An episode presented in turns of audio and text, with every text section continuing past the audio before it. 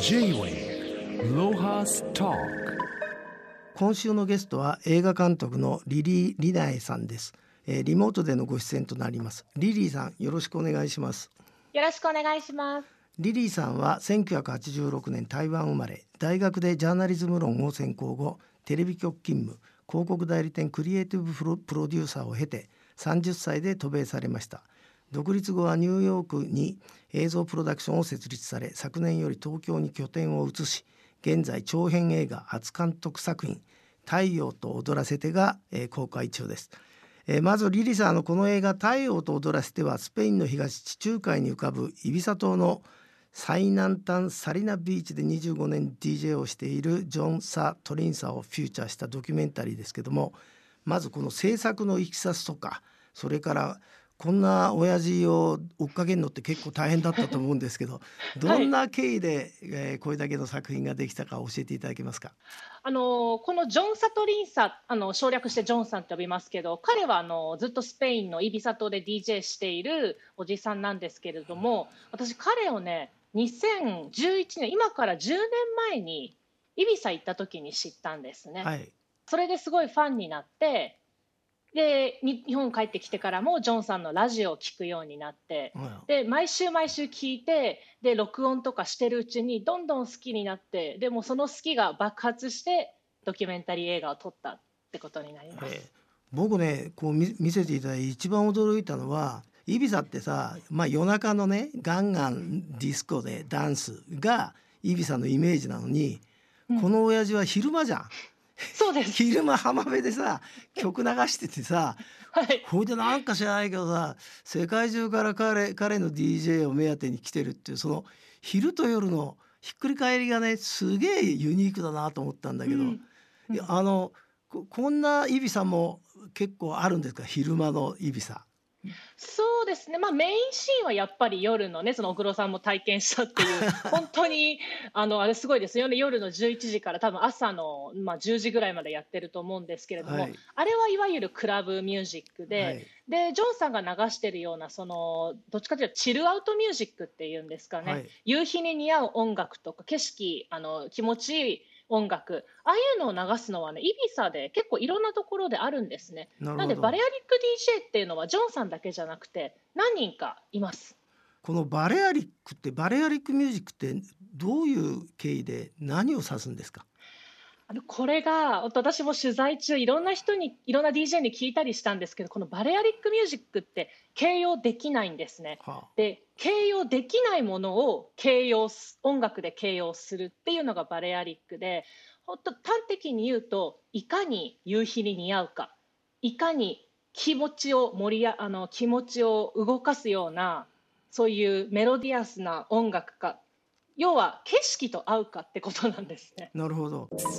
J-Way ロハスタ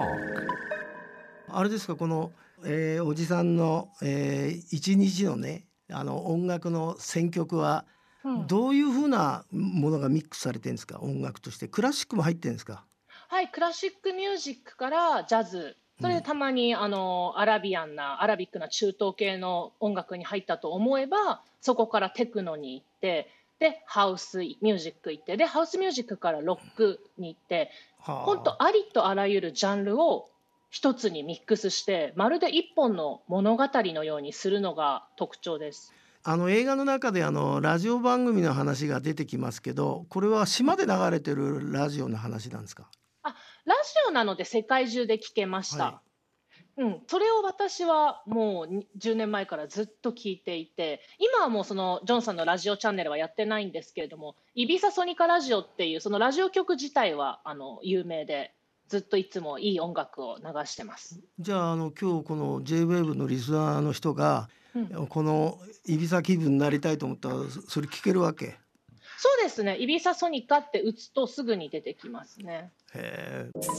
J-Way ロハスタリリーさんあの映画作るのにお金が大事だと思うんですけどそのお金はどうやって資金を集めたんですか、あの2017年にまず一人であのそれまで20代で働いていたのでその貯金300万を全部使ってあのデモ映像をイビサに撮りに行ったんです、ね。なるほど。でそのデモ映像をもとに私はこれ本当に撮りますよっていう本気を見せてでクラウドファンディングしました。うん、それでいくら集めたんですか？400万ですね。え？400万でこの映画撮っちゃったの？あいやそれで その後全然足りないです。全然足りないいよね。あの撮影自体は本当400万ぐらいで抑えたんですね、はい。機材とかも全部入れてスタッフとかカメラマンさんとか、はい。ただそれ以上にもっと倍以上にかかってるのが音楽の著作権なんですうよわーそそうだね。はい。なるほど。でそれもまた大変だね撮るのもねあのものすごい曲数使ってて、でこれがですね一応アメリカで作った映画なのでアメリカの法律を使ったんですね。なるほど。あのフェアユースっていうはい。概念がアメリカの映画界にありまして、はい。その映画のテーマが歴史的な背景の説明であったり文化的な説明であったりとか、はい。うん。その主人公を説明するのに必要な情報であれば、うん。あのお金払わなくていいっていうルールがあるんですよ。なるほど、うん。えー日本でやんなくてよかったね。そうそうそうですね。はい。日本でやったらもうとてもじゃないけど、はい、一曲で多分クラウドファンディング代終わりだと思います。そうですよね。はい。J-Wave Lohas Talk この映画をあの撮ってる間リリーさんはどのくらいあの島にはっついてたんですか？えっと2017年から行ける時はイビサに行っていました。で、本編は3回に分けて撮ってるんですけれども、一番長くいて1ヶ月ですね。はあ、あの番組の中で彼が雨が降ると、うんうんまあイビサが、えー静かになるつか観光客が去るって言うんですけど、はい。そのピークっていうのはいつから何月から何月がピークでなあの、まあ、と冬眠ど状態じゃないけど普通の生活に戻るのは そのイビサのちょっと1年教えていただけますか？はい、イビサっていうのは5月からオープンオープンでなるほど10月にクローズするんですね。はいなので5月にオープニングパーティーというのがあってもう世界中の人気 DJ が来て、うんそのイビサの今年をどんどこ祝うわけですよ。それがはい5月です。うんでで6、7、8、9ともものすごいパーティーシーズンが訪れてで10月の末にまたクロージングって言ってあの世界中のそれこそすごい DJ たちが最後の終わりをどんどこどんどこ祝いに来るっていう。だから5月から10月ですね。なるほど。あのえ映画見てて僕物足りなかったのはうん。あの飲み物はいっぱい出てくるんだけど食い物が出てこなくてこの DJ の親父はスパゲッティばっか食ってたんだけどそうですね。い 要するになんかさ食い物貧しいなって思っちゃうんで本当は違いますよね。いやす結構リッチな島リッチな人が集まる島なんでそれこそすごい美味しいパエリアだったりあと生ハムとか。スペインだもんね。はい、ワインとか、多分そうですね、私たちの制作チームが結構あの節約しながら撮影してたので、ね。本当にななんかさ金持ちが集まってる島なのにさそうです、そうです。なんか食い物が貧しいなと思ってそれが残念だったかな。そうですね、ジョンさんも主人公もそこまでそのなんか欲がないんですよね、あの人。だから食べ物もなんか毎日同じでいいみたいな。いやまあ音楽が食い物なんじゃないの？この親父は。あそうですね、あのそ音楽が恋人って言ってるんでう。ん J-Wave Lohas Talk リリーさんはお生まれはあの台湾の西南部の台南市ってことですけど、えーはいリリーさんは台湾の人なの？日本の人なの？えーっと国籍でいうと日本なんですけれども、はい。両親が台湾人なので、はい。あのしょっちゅう台湾には帰ってます。親戚一同台湾にいるんで。ああなるほどなるほど、うん。それでえっ、とこの資料によると新宿歌舞伎町育ちって書いたんだけどか歌舞伎町に家があったの？あのその両親が歌舞伎町で薬局を営んでいて、はい、はい、今はちょっともう潰れちゃったんですけれどうも、ん、あの歌舞伎町が拠点ですね。どっちかっていうと西武新宿沿いの方なんですけれども、じゃああれですか？漢方薬局かなんかやってたの？あ普通の薬局なんですけど、それであれですか？ああのその歌舞伎町のせいで音楽好きになったとか、それともご両親のせいですか？えっと音楽はお兄ちゃんですね。お兄ちゃんがえっと四つ上兄がいるんですけれども、高校生の時にあのアンダーワールドとかケミカルブラザーズの CD を教えてくれて、はいそれで聞くようになってでそこから特にケミカルブラザーズのミュージックビデオを見てあ自分もこういう映像撮りたいなって思いました。映像のお仕事をしようと決めたのはおおいくつの時なんですか？えっと、18歳ですね。へえもうその時になんか自主制作かなんかしたんですか？はい、大学で映像シナリオ研究会っていう映画を作るサークルに入っていて、はい。でそのさっき言ったテクノのミュージックビデオがすごい流行ってたので、はい。あれを見て見よう見まねでああいう映像を作って一番初めて作ったのはあの iPod が出てきた時だったんですね。はい、はい。はい。2004年 iPod の CM が Apple の CM がすごいいつもかっこよくて、うん。でああいうのを真似た映像とか作ったりしてでそこからどんどんあの編集ってものが好きになってそれを仕事にしようとしました。なるほど。これあれですか？あのリリーさんの履履歴だと就職したのは徳島県のテレビ局って書いたんだけど、はい。はい、大学が徳島県だったんですか？あいや大学は東京なんですけれども受かったテレビ局がそこでした。ああでも受けるだけでもすごいじゃない？徳島まで行って受けたって。そうですね。結構なんかすぐにディレクターとか何でもさせてもらえる感じだったので、はい。なんかあんまりその厳しい AD とかじゃなくてもいきなりディレクターできるって、まあ、地方なんで即戦力必要じゃないですか、はい。なんでそういうのですぐに業界に入れたって感じです。Talk それでその後そのテレビを3年で辞めて、えー東京の広告代理店、これは、はい。あの何がやりたかったんですか？あの私それまでディレクターやっててあのうん見積もりの書き方知らなかったんですね。な。るほど、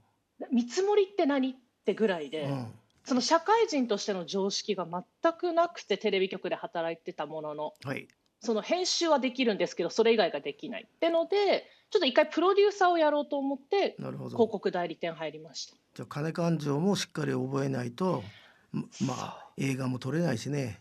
そうなんですよ。そこではだいぶはい値切り方とかをわかりあの教わりました。なるほど。うん。でこうニニューヨーク目指したのはあのなどんな目的があったんですか？なんかもともと20代はあのしっかり会社員でいろいろ勉強しようっていう気があってで30代になってからちょっと自分の好きなことやりたいなって思って手です。でニューヨークではどんな生活をされていらっしゃったんですかね？えっと、最初は学生ビザで入ってで半年後にアーティストビザっていうのがあるんではい。それって働けるんですね、うん。でそれに切り替えてでそこからアメリカにフジテレビがあってああありフジテレビのあのディレクターをやったり小さいドキュメンタリーを撮ったりとか続けて映像の作業をしてました。まあ、その仕事をやってる時に自分の好きなジャンルこの、まあ、はい今回これ音楽だけど、うん、あの自分がこう伝えてみたい世界っていうのをなんか決めたわけですか、そうですね。結構私人の話をインタビューが好きで、うん。なんか人の人生ってすごい長いですけれどもそれを5分とか10分にキュッと短くまとめるとそれを見た人ってすごいお得じゃないですか。はいなんかその人の人生の知識が10分で獲得できるみたいな、まあ、切り取り方にもよるんですけれども、なんかそういう普通だったら知りえない人の情報を短くして伝えられるっていうのは面白いなと思ってやってました。J-Wave Lohas Talk あの18歳で映像の仕事をすると決めて、うんテレビ局広告代理店と転職を経てついにニューヨークでのプロダクション設立となんかこう履歴だけ見てるとさこうちゃんと上り竜のように 目的が次々と開けてくる感じがするんですけどうん。次はあれですか？ももう次の作品決まってんですか？それともまずはこの映画をもっと広めるのが先決なんですか？あいやもう私、えっと、去年そのニューヨークからコロナで日本帰ってきて今1年と3ヶ月ぐらい経つんですけれどテレビ番組も入れて多分もう20本ぐらい作ってるんですよね。あそうなんですか？すごいペースで失礼し作ってんですよ。じじゃああれですねああなたの力量だとこの映画も僕結構た楽しませてもらいましたけどああ嬉しい。そのうちあれですねテレビのショーも簡単に撮っちゃうかもしれないね。でもやっぱテレビはルールがすごい多いのでなるほどあとやっぱあれですよね私がその29歳の時に辞めたのと一緒で、うん完全に自分の作品って言えないですねテレビは。うんやっぱ多くの人の意見が入ってでいいもの広く、ま、万人に受けるものを作るっていうものなのでなんかテレビはテレビでなんか私そういう作り方として捉えててで映画に関してはもう本当に100%自分の好きな世界観を出そうっていうイメージですね。Talk 現在長編映画初監督作品「太陽と踊らせてが」えー公開中です。リリーさんあのこの映画こういう人に見てもらいたいなってのあったら教えてください。そうです。とにかく主人公のジョンが自由な人生を生きているだからなんかこう人生って本当に好きに生きてもいいんだなっていう、まあ、それはもちろんずっとだとねあの生活の基盤も支えなきゃいけないんで無理ですけどなんかずっと働き詰めじゃなくてもたまにはそういう人生のなんかを謳歌する時間があってもいいんじゃないかなって。なのでなんか行き詰まってる人とかなんかああ明日会社行きたくないなとかそういうことを思う時があったらぜひその日は会社休んで劇場に行ってほしいですね。なるほど。世界中からあの作品への問い合わせが来てるそうですけどはい。ココロナが収まったら、まあ、世界でかけたいと思ってるんですね。そうですね。すでに、えっと、イビサとイタリアのトリノとか、えっと、アメリカのメンフィスマドリッドとかでは流れてはいるんですけれどもまだ配給レベルには行ってなくて、なるほどなんかどういう形で配給するのがいいのかなっていうのでまだ決められてないです。でもあれでもねそのイビさんのネットワーク生かせば、うん。世界中に散らばってんもんね彼のファンがね。そうなんですよね。ね。だから、うん、最初もっとスムーズにいくかなと思ったらやっぱ配給となるとそうでもなくて。はい今探してるって感じです。ただ本当に問い合わせ多いです。ジョンさんのそのファンが世界中にいるのであのよよく撮ってくれたとか、あのそういうレターはいただきます。まあ現在この映画「太陽と踊らせて」は新宿ケーズシネマアップリンク吉祥寺小山シネマロブレで上映中あの変更の可能性もありますので公式ホームページで確認をお願いしますということですけど。劇場はね、増えてますね、今、多分全部で24巻以上、北は札幌から南は沖縄まですごい流ねれる予定ですね。やっぱりあれかねこの彼のこの親父のオーラでひ仲間が広がってってんだねそうですね、見た方は、はい、本当にハッピーな映画でみたいな、まあ、あの 好感度が高いみたいです。多幸感。わかりました。じゃあジョン、はい。まああの親父で親父ばっか言って怒られてんでじゃあジョジョンジョンさんに ジョンさんにまあ、えー今日は感謝して、えー終わらせていただきたいと思います、今日はどうもありがとうございました。ありがとうございます。J-Wave Lohas Talk